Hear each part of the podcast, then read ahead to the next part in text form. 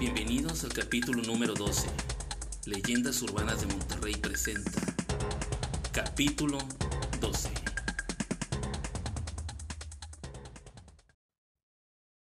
¿Dónde está el tesoro? Se dice que en donde espantan hay dinero enterrado.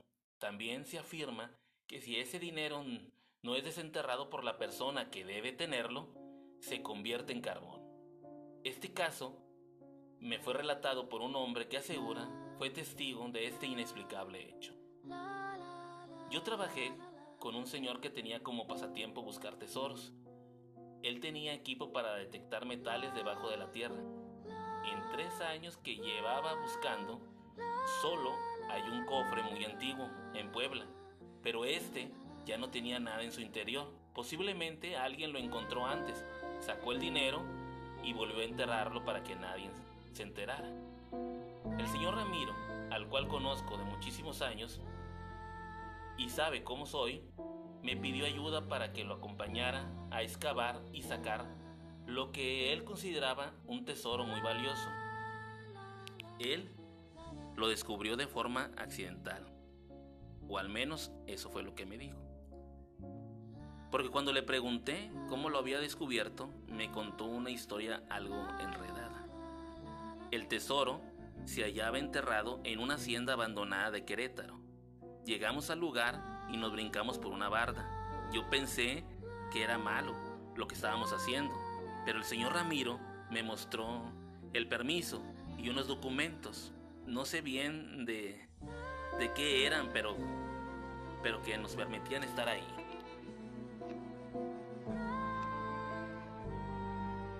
¿Para qué brincarnos? No te preocupes, es para que nadie nos vea que entramos por la puerta principal. A los pocos minutos, el hombre sacó, sacó su aparato detector de metales y comenzó a buscar el tesoro. El aparato sonaba fuerte en un lado, y cuando excavamos no había nada. Y así estuvimos muchas horas, hasta que nos dio la noche y preferimos descansar para continuar a la mañana siguiente. En la noche, el hombre armó una casa de campaña y ahí nos quedamos. En la madrugada alcancé a escuchar unos pasos a nuestro alrededor y al poco rato un lamento. También los escuchó el hombre y cuando salimos a ver si había si se había metido alguien, no había nada. Al principio me asusté y le dije, "Oiga, aquí espantan." A lo que a lo cual respondió, "Señal de que estamos en el lugar indicado. Para no ser tan largo el relato, sí encontramos un baúl, pero cuando lo sacamos de la tierra se nubló por completo. Esto no me inspiró mucha confianza, y cuando el hombre abrió el cofre descubrimos que estaba lleno de carbón. Tenía las formas de monedas, pero eran de carbón. El hombre hizo un coraje enorme, comenzó a maldecir y lo que dijo fue, otra vez no. Otra vez no fue para mí. Al poco rato, echó el baúl al hoyo, lo enterró y nos fuimos del lugar. Tiempo después, en una fiesta, recordamos ese episodio.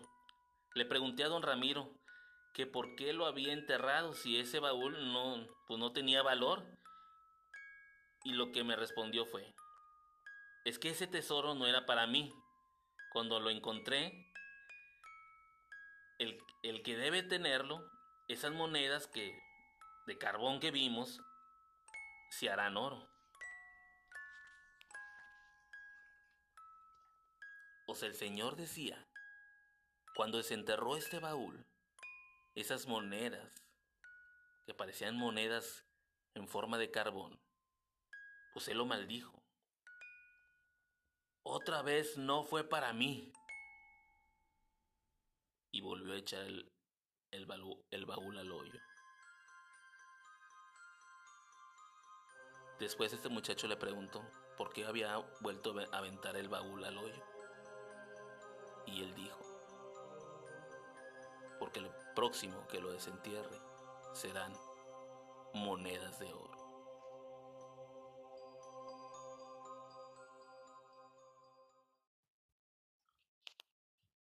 La muñeca poseída. En lo personal, no creo en muñecos poseídos tipo Chucky, pero sí que algunos pueden albergar demonios o simplemente malas vibras. La hermana de uno de mis mejores amigos tuvo una muñeca que en cuanto se la regaló su tío, comenzaron extraños sucesos en su casa. La muñeca no usaba pilas, pero sí estaba articulada. Movía las piernas, brazos y cabeza. La forma en que el tío la consiguió fue de manera accidental. Su vecina hizo una venta de garaje y entre la mercancía estaba la muñeca en perfectas condiciones. De acuerdo a la hermana de mi amigo, la muñeca se movía sola. Jamás la vio caminar. Si así hubiera sido, fácilmente termina en un hospital psiquiátrico.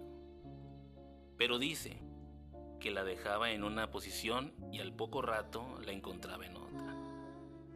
Esta chica llegó a traumarse al grado de afirmar que una noche la muñeca bajó de su pedestal y se subió a su cama. Ella comenzó a gritar y a decir que tenía vida. Por supuesto, nadie le creyó.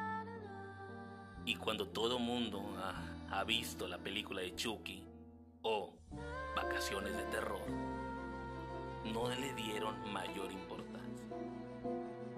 Al poco tiempo la muñeca fue colocada en la sala, en una vitrina, pero desaparecía y aparecía en el cuarto de esta chica. La joven estaba espantada. Y como el papá no quiso que bromearan con esto, decidió tirarla a la basura. La muñeca no se fue a la basura. La tengo en mi casa. Y para ser francos, jamás he visto que se mueva o que cambie de lugar. Creo que la chica buscó de esta forma llamar la atención de sus papás. ¿O qué piensas tú?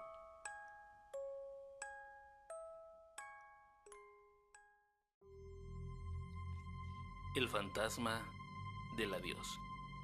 Eduardo jamás había creído en fantasmas, pero lo que vivió le hizo cambiar de parecer.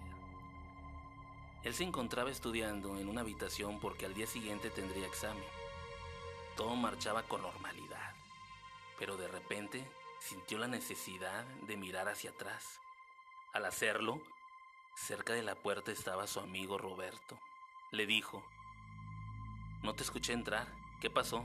¿Cómo estás? Volteó para dejar el libro y cuando se levantó para saludarlo, ya no estaba. No le dio mucha importancia porque creyó que se había ido a platicar con su mamá. Después de 10 minutos ya que había terminado sus estudios, salió a buscar, a buscarlo a la sala, pensando que ahí estaría. Pero al no verlo, le preguntó a su mamá, Oye, ¿y Roberto dónde está?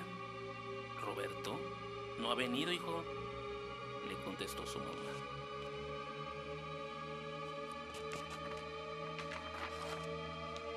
Se le hizo muy raro, pero así lo dejó. Ni siquiera le llamó a su casa. Al día siguiente, ya que había regresado de la escuela, su madre lo recibió con la triste noticia de que Roberto se había suicidado. La hora en que se quitó la vida coincide en el momento en que Eduardo lo vio en su habitación.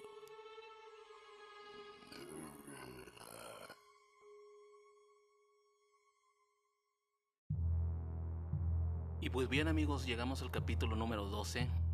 Espero que les haya gustado.